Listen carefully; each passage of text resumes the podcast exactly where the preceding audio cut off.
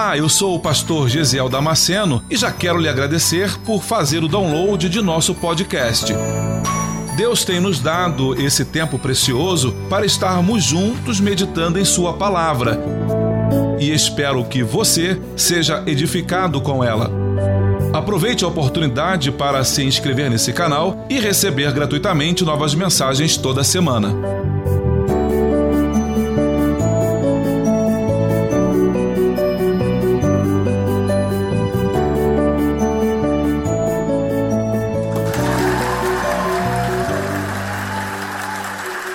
Abra sua Bíblia no Evangelho segundo escreveu João, no capítulo 1, versículo 40 ao versículo 42.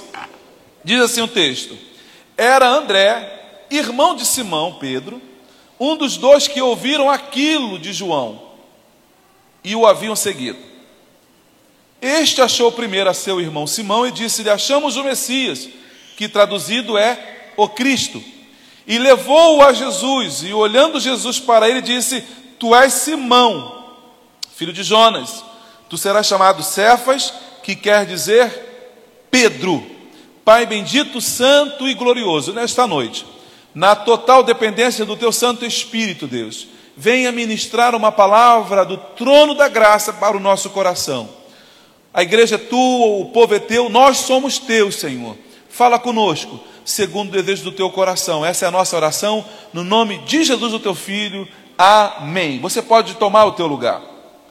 Aleluia. Com a Bíblia aberta no teu texto, com papel e caneta para anotar as referências. O texto diz que era André, irmão de Simão. Ele vai se tornar aqui um dos apóstolos de Jesus. Ele é irmão de Simão, que nós vamos conhecer mais à frente como o Pedro, discípulo também de Jesus. Aí o texto diz: que ele era um dos dois que ouviram de João e o haviam seguido. O que foi que ele ouviu de João?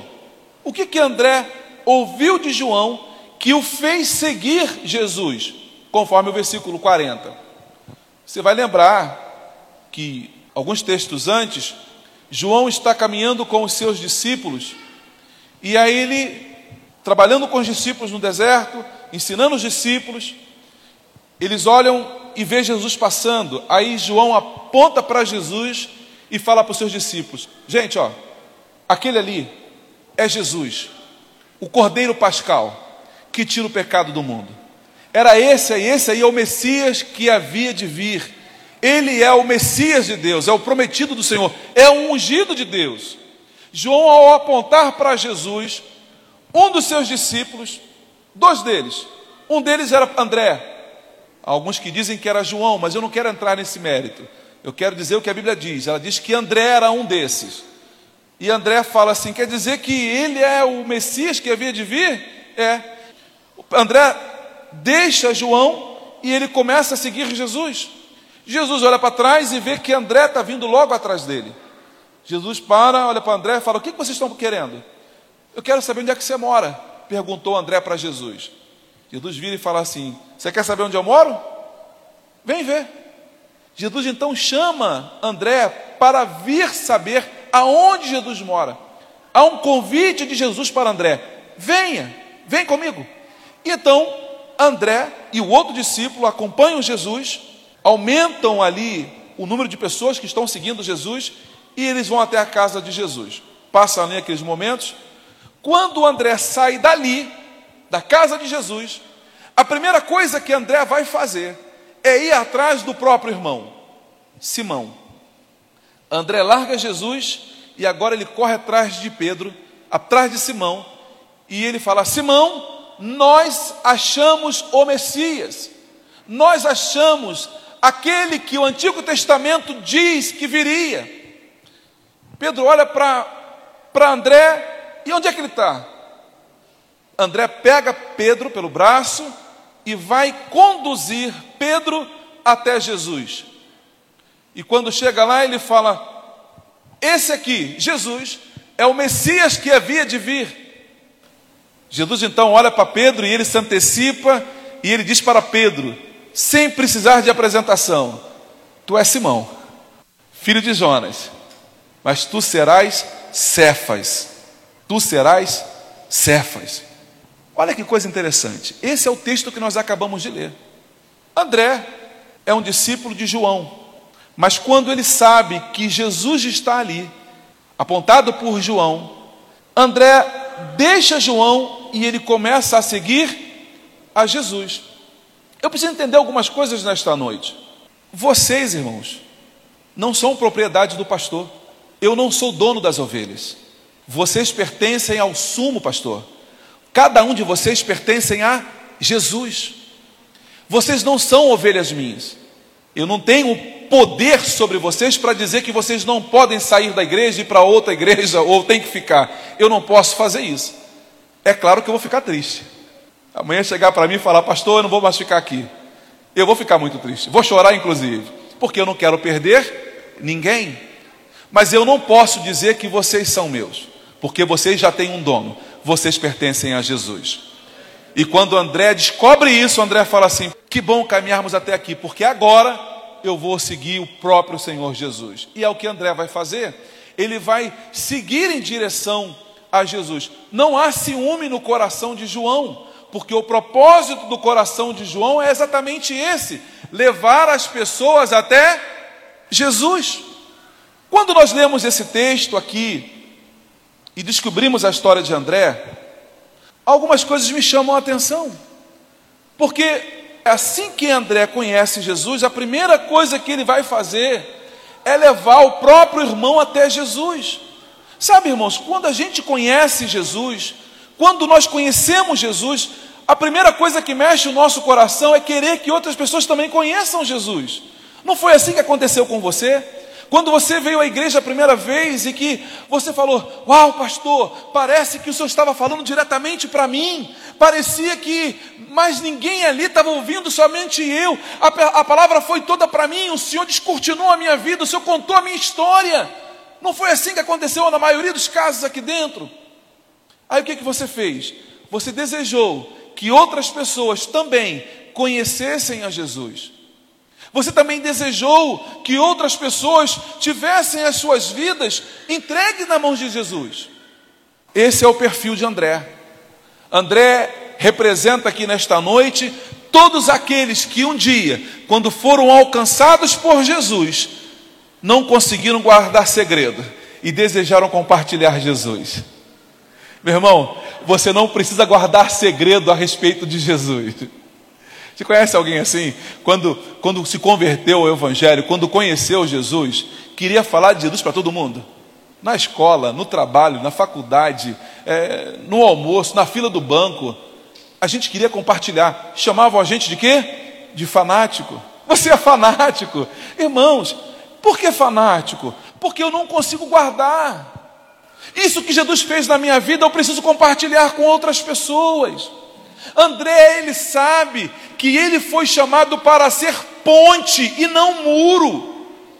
Você foi chamado para ser ponte entre a tua família e Jesus.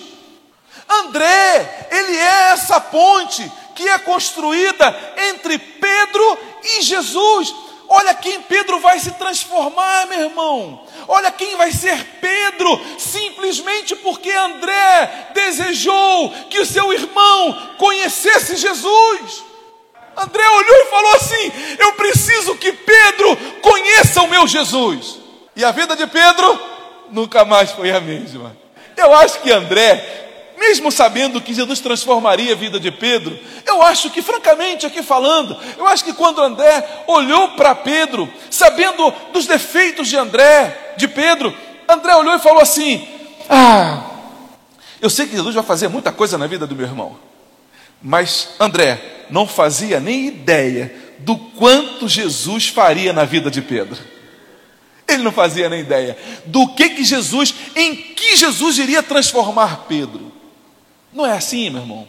Alguém olhou para você um dia, de repente da tua infância, olhou para você e torceu o nariz, e aí falou assim: nunca vai ser ninguém na vida. Fulano, ah, o Gesiel, filho da Selminha, do Damasceno, não, nunca vai ser ninguém na vida. De repente alguém olhou para você, quando você passou e falou: Ah, a família Fulana?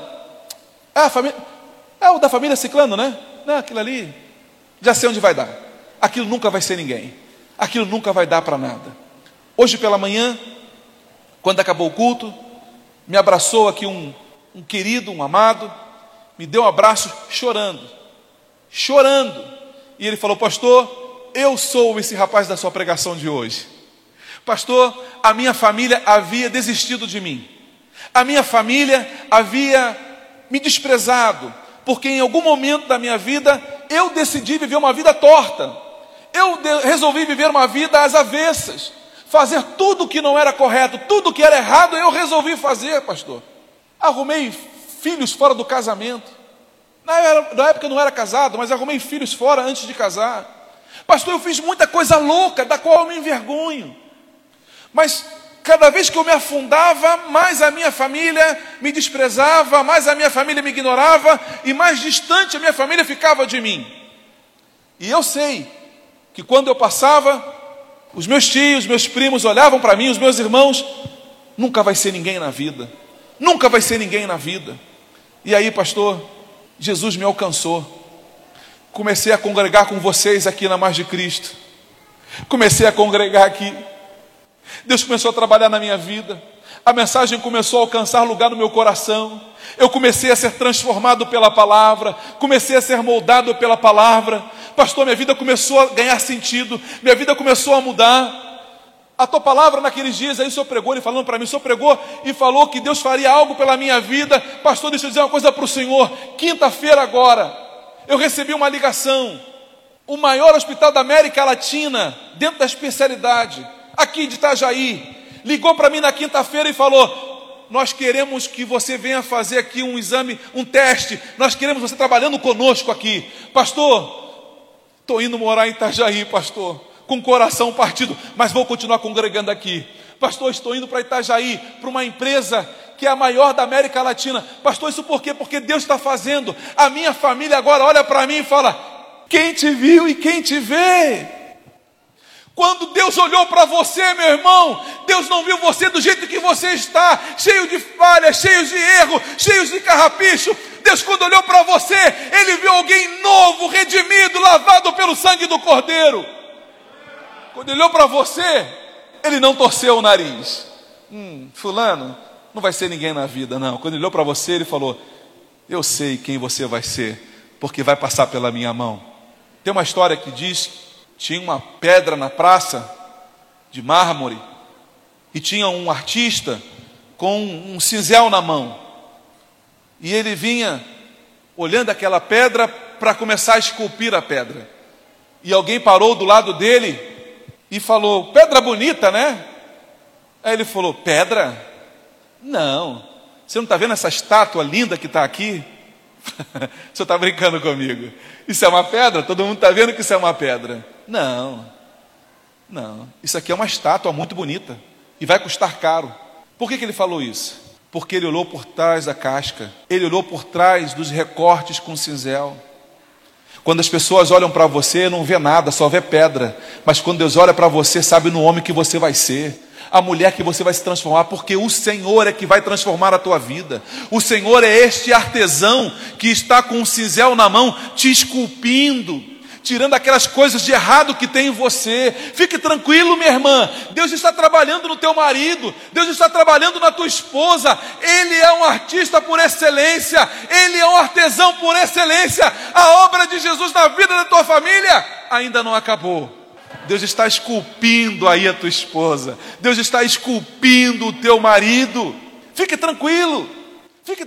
O que você precisava fazer? Era só isso. Era levar a tua esposa, o teu marido até Jesus, como fez André. Era só isso. Você já fez isso? Já? Então fica tranquilo, tenha paciência, tenha calma, deixa Deus trabalhar nesse processo. Deixa Deus trabalhar quem eu era e quem eu sou. O que Deus fez na minha vida. Pare você por alguns, alguns segundos aí e pense em você mesmo que já está caminhando há pouco tempo no Evangelho, as mudanças que Deus já começou a fazer na tua vida. Comece a pensar aí no que, que Deus já fez através da tua vida. O que, que Jesus trabalhou em você? Há alguém aqui que já não é mais a mesma pessoa? Alguém aqui que já foi transformado pelo Senhor? Que foi alcançado por Ele? Que alguém passe e fala assim: Uau, tu está diferente, cara. Tu tá diferente. Quem te viu e quem te vê, hein? Nossa, como tu tá diferente. Aí tu pergunta bem ingenuamente: diferente como? Como assim diferente? Ah, cara, tu é. Não, não vou falar. Não, fala, por que, que eu tô diferente? Tu era intragável. Tu era arrogância em pessoa. Tu era ignorante, tu era bruto, tu era sisudo. Você era esnóbil. Ué, mas. Não, agora você está diferente. você está diferente. Você não ria para ninguém. Agora vocês acordam dando bom dia até para passarinho. O que, que é isso, meu irmão? É que o grande artista começou a trabalhar na tua vida. Ele começou a te esculpir. Calma, não acabou ainda o processo. Nós estamos em processo de santificação. Isso é um processo. Nós somos como a luz da aurora, que vai brilhando mais e mais até ser dia perfeito. Na verdade, nós deveríamos andar com uma, pra, uma plaquinha no peito, né? Estamos em obra. Eu estou em obra. Alguém vai olhar para mim, nas minhas costas aqui, ah, está em obra, ainda está em obra ainda. Não é assim que você passa na rua? Eles não botam aquelas plaquinhas ali? Estamos em obra? A mesma coisa na minha vida. Eu estou em obra. Tem alguém aqui que está em obra ainda? Alguém que Deus está trabalhando na sua vida? Aleluia! Se prepare, irmão, para as coisas grandes. Se nós pegássemos uma máquina do tempo e voltássemos em Pedro, enquanto Pedro estava lá, antes de André encontrá-lo, e a gente falasse para Pedro: Pedro, você vai ser alguém assim, assim, você vai morrer de cabeça para baixo por escolha própria. Pedro, você vai ser um cara culto, você vai pregar como ninguém. Eu não sei nem falar, cara, eu sou um pescador matuto, não sei nem falar. Não, mas você vai pregar e numa noite só, cinco mil vão aceitar a Jesus. Eu? Ah, você está brincando comigo. É você mesmo. É você mesmo. Imagina se eu chegasse então para alguém da família e falasse assim: Sabe o Pedro? Pedro vai ser. Não, Pedro não. Pedro não tem a menor chance de ser o que você está dizendo. Pois é, meu irmão. Não teria, não teria se Jesus não colocasse a mão nele. Mas Jesus vai colocar a mão nele. E quando Jesus colocar a mão no seu marido, quando Jesus colocar a mão na sua esposa, ela vai ser transformada no novo ser. Você acredita que Jesus pode transformar o teu casamento? Quando André chega para Simão, ele dá uma notícia, ele fala assim: E este achou primeiro a seu irmão Simão, porque ele priorizou dar informação para o seu irmão primeiro, anunciar para dentro de casa o evangelho. Ele diz: Achamos o Messias. Messias é uma palavra que não é uma palavra desconhecida dos nossos ouvidos. Messias não.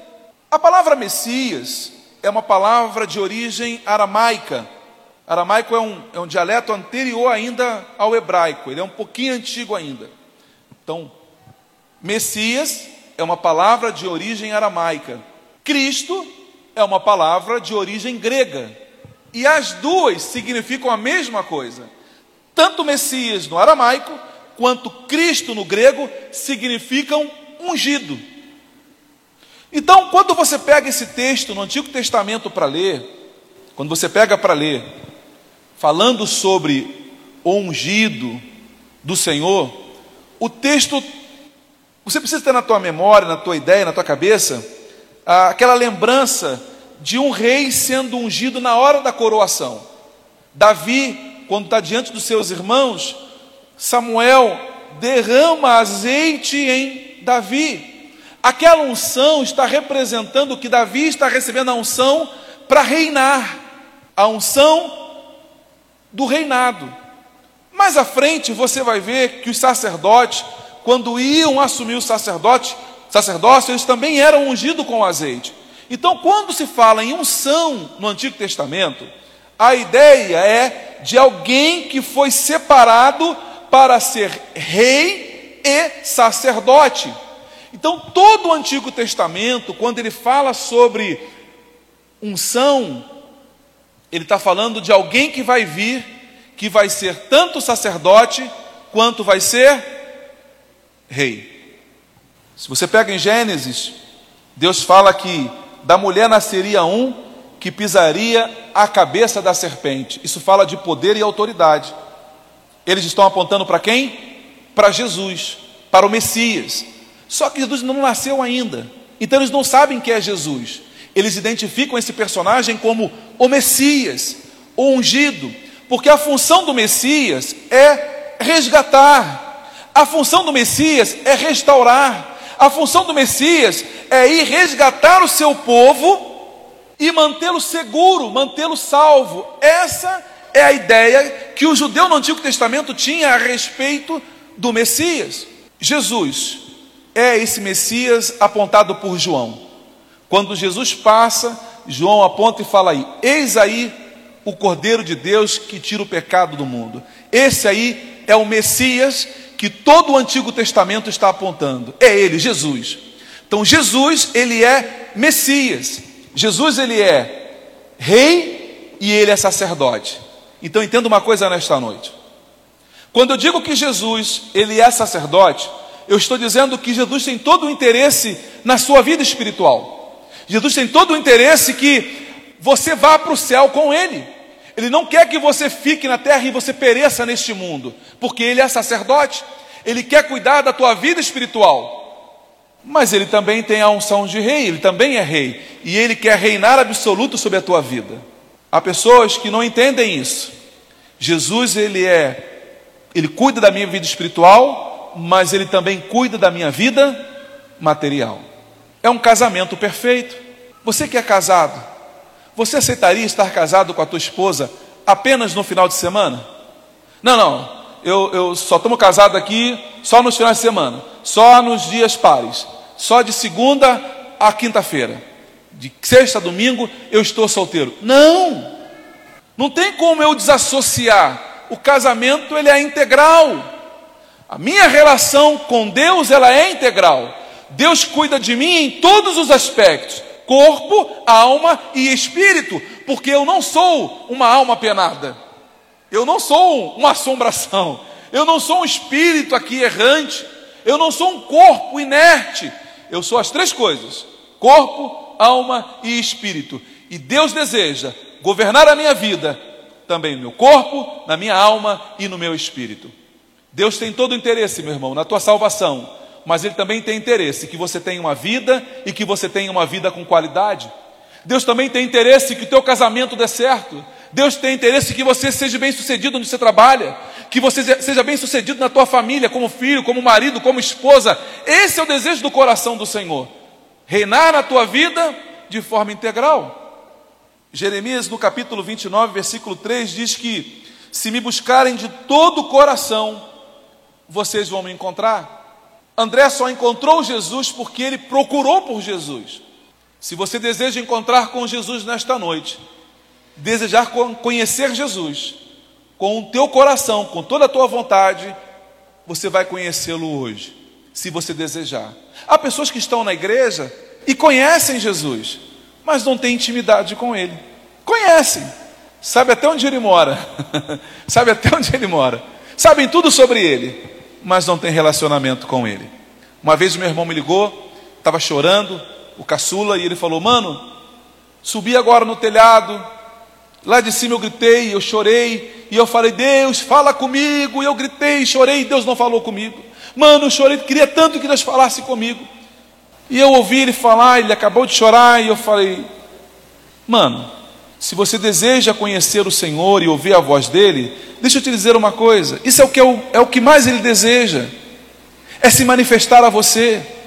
Mas comece numa caminhada, conheça Jesus no meio da caminhada, tenha o hábito de orar. Você fez isso antes? Não, não, não fiz. Você jejuou antes? Não. Você orou antes? Você já vinha orando? Não, eu não vi. Você já vinha lendo a Bíblia? Não. Então, Jesus não é o gênio da lâmpada, que eu largo ele em qualquer lugar, e aí no momento de angústia e desespero eu vou lá, esfrega a lâmpada e falo agora, aparece aí, gênio. Não, meu irmão, o Senhor deseja que você caminhe com Ele.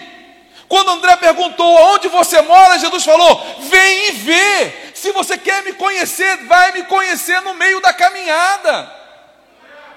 E deixa eu dizer para você, meu irmão, não é fácil caminhar. Não é fácil. Jesus falou: no mundo tereis aflição, mas tem de bom ânimo. A caminhada cristã não é fácil. Alguns aqui ontem, se eu tivesse falado como seria o passeio, não teriam ido. Não teriam ido. Teriam desistido. Não, não, não é para mim, eu não vou. Mas eu não disse. E porque eu não disse, eles foram. E porque foram, voltaram felizes da vida porque experimentaram algo tremendo. Pastor, eu não sabia que eu era capaz de superar tantos desafios na minha vida. Se Deus chegasse para você hoje e te chamasse e passasse num telão todas as lutas que você passaria na tua vida, você ia desistir da caminhada. É porque você não se dá conta de que cada vez que você passou pela luta, você saiu vitorioso. Você saiu maior do que a luta, você cresceu no meio da luta, você foi vitorioso no meio dela e você não esteve sozinho. Todas as vezes que você passa pela luta, o Senhor está contigo. Todas as vezes que você passa pela prova, o Senhor está com você. Você pode até passar pelo fogo, meu irmão, mas a chama não vai arder em você. Você pode passar pela água, mas ela não vai te afogar, porque você não está sozinho nessa caminhada. O Senhor sabe muito bem o peso da cruz, e Ele diz que aquele que quer me seguir, tome a sua cruz e siga-me. A vida cristã é uma vida de sacrifício, sim, mas é uma vida de vitória, de vitória em vitória, de vitória em vitória. Ah, meu irmão, se não fosse o Senhor na minha vida, por todas as vezes que eu passei por dificuldade, eu já tinha me acabado. Quando Jesus está caminhando em direção ao Gólgota, levando a cruz pesada sobre os ombros, em algum momento da caminhada, depois de tudo o que passou, Jesus não aguenta o peso da cruz e ele cai de joelhos no chão.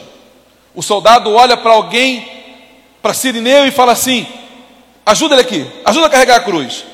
Sirineu vai lá e pega a cruz e ajuda Jesus a carregar a cruz. Deixa eu dizer uma coisa para você, meu irmão. O Senhor Jesus sabe o peso da cruz que você carrega.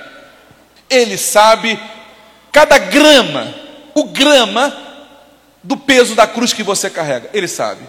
E ele não é indiferente a isso. Você está pensando que você teria chegado até aqui sozinho? Meu irmão, você só chegou aqui porque o Senhor foi a mão firme sobre o teu ombro. O Senhor foi Ele quem te trouxe até aqui. Alguém de repente na caminhada ontem, chegou algum momento, alguém parou e sentou e falou: Pastor, eu não aguento mais. Pastor, eu não aguento mais. Eu vou, eu vou ficar aqui esperando vocês. Vocês podem ir, na volta passa por aqui e vocês me pegam. Eu falei, nananina não, vai todo mundo junto, não vai ficar ninguém para trás. Eu espero com você, você descansar, vai refazer. Toma aqui água, toma aqui uma tangerina, toma aqui, chupa aqui uma tangerina, é, é açúcar, isso vai te fazer bem. Ah, levanta aqui um pouquinho. Ai, pastor, tá difícil. Olha para trás. Ah, nós passamos por ali. Você achar que você seria capaz de ter passado por ali? Não, pastor, nunca imaginei que fosse capaz. Passou, não passou? Passei. Então, os próximos desafios você vai vencer em Cristo Jesus. Meu irmão, olha para trás e vê tudo que você já passou. Olha para trás aí por alguns segundos e pensa em todas as lutas que você passou. Você só passou por elas porque o Senhor esteve com você do teu lado, te guardando, meu irmão. E se você passou por elas, você vai vencer todas as lutas que tem pela frente, porque o Senhor é contigo. É o Senhor que te toma pela mão.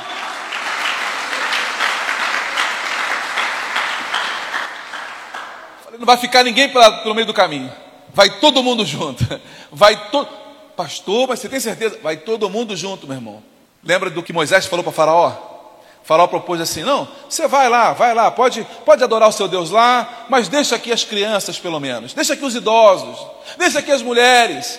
Moisés vira e fala assim: Faraó, seu infeliz, não vai ficar uma unha aqui, vai todo mundo comigo.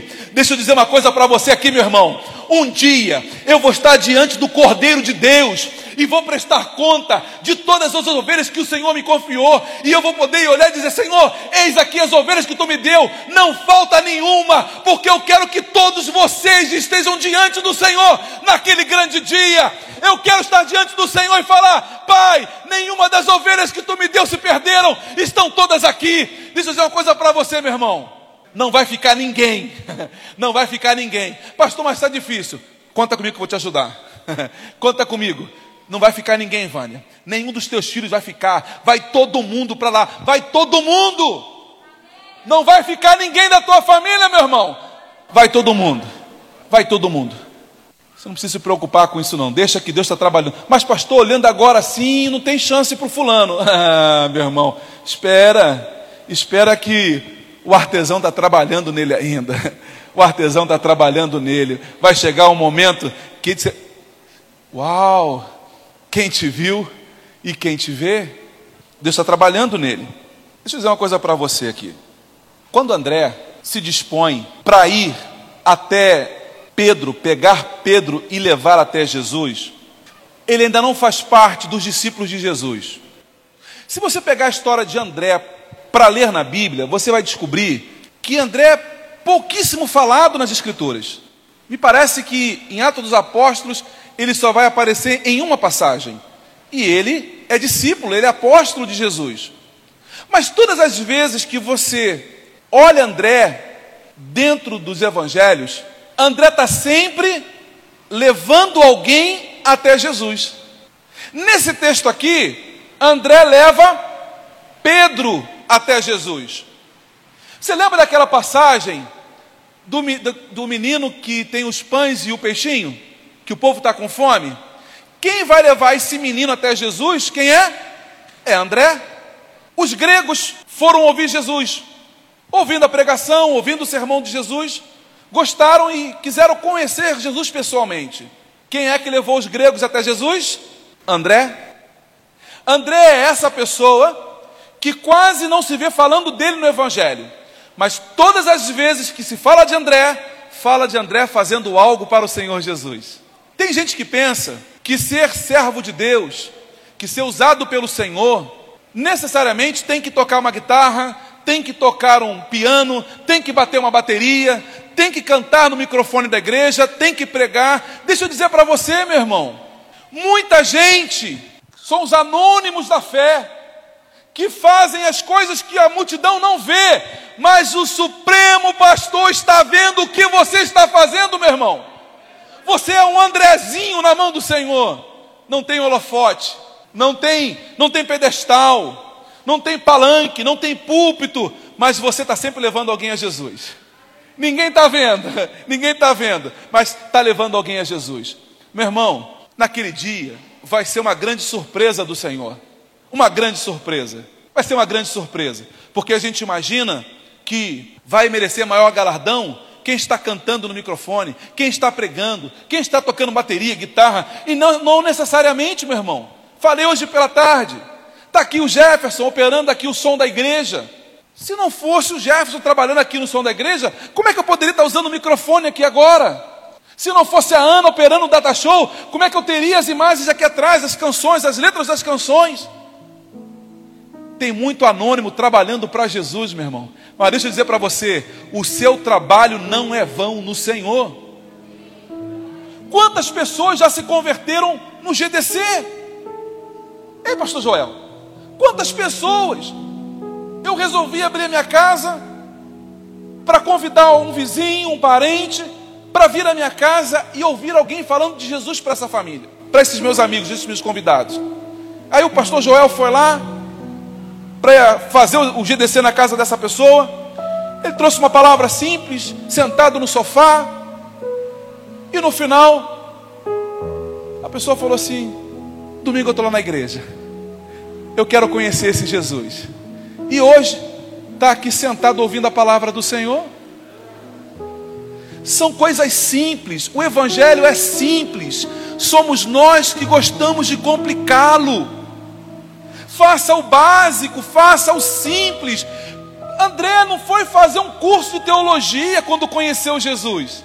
Não, oh, oh, Jesus, eu vou fazer agora um curso básico de teologia com o Senhor, e depois que eu me formar, eu vou evangelizar as outras pessoas. Não no mesmo momento em que André conhece Jesus, ele vai até Pedro contar apenas que ele conheceu o Messias. Você percebe que a mensagem do Evangelho é simples. É difícil para você dizer para alguém que você conheceu Jesus? É difícil você falar assim, ó, ô, ô primo, ô maninho, eu tenho uma notícia para te dar. Aí você fala, qual? Conheci Jesus. É difícil fazer isso. É difícil falar para um amigo seu, para um professor da faculdade, você chegar para alguém e dizer: Eu conheci alguém que mudou a minha história. Irmãos, é simples o Evangelho. O Evangelho é simples. Você pode ser um Andrezinho nesta noite. Você fala assim, pastor, mas eu não tenho responsabilidades pelos meus irmãos. Tem sim. Lembra ali em Gênesis, no capítulo 4, Deus vira para Caim e fala assim: Caim, onde é que está o teu irmão Abel? Caim vira e fala: Senhor, por acaso eu sou o guardador do meu irmão? Por acaso eu sou guardador do meu irmão? Não foi assim que André respondeu. André falou assim: Eu sou guardador do meu irmão. Todos aqueles, meus irmãos, todos aqueles que não cuidam do seu irmão, acabam de uma forma ou de outra matando ele. Quando você deixa de anunciar Jesus para um irmão teu, você está impedindo que ele alcance a salvação da alma dele. Então você está condenando ele ao inferno. Quando você deixa de anunciar Jesus para alguém, você está no mesmo caminho que Caim. Mas quando você não consegue guardar o segredo de Jesus, você passa a ser um André. Quem você é nesta noite? Caim ou você é um André?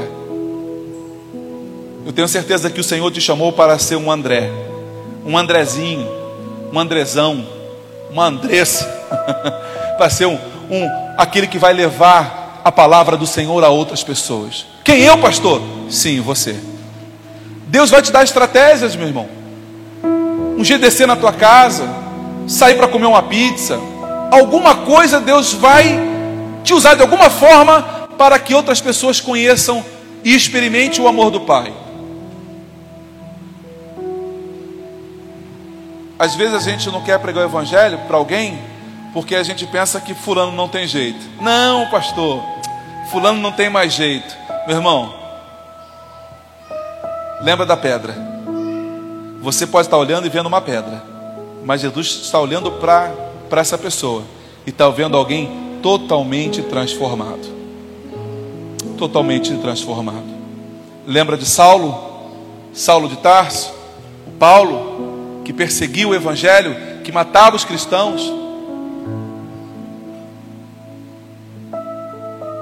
Um dia ele encontrou com Jesus no meio do caminho. E aí ele caiu do cavalo. E Jesus transformou a vida dele. E ele se transformou no maior propagador do Evangelho. O dia que você encontrar com Jesus, o dia que as pessoas que você ama se encontrarem com Jesus, elas serão transformadas por Ele. Você precisa entregar a sua vida para Jesus. Eu quero orar por você nesta hora. Eu quero orar por você agora. Eu quero orar por você que deseja entregar a sua vida para Jesus. Pastor, eu queria que Jesus transformasse a minha vida. Eu queria ter este encontro com Jesus. Levanta acima das suas mãos, eu quero orar por você agora.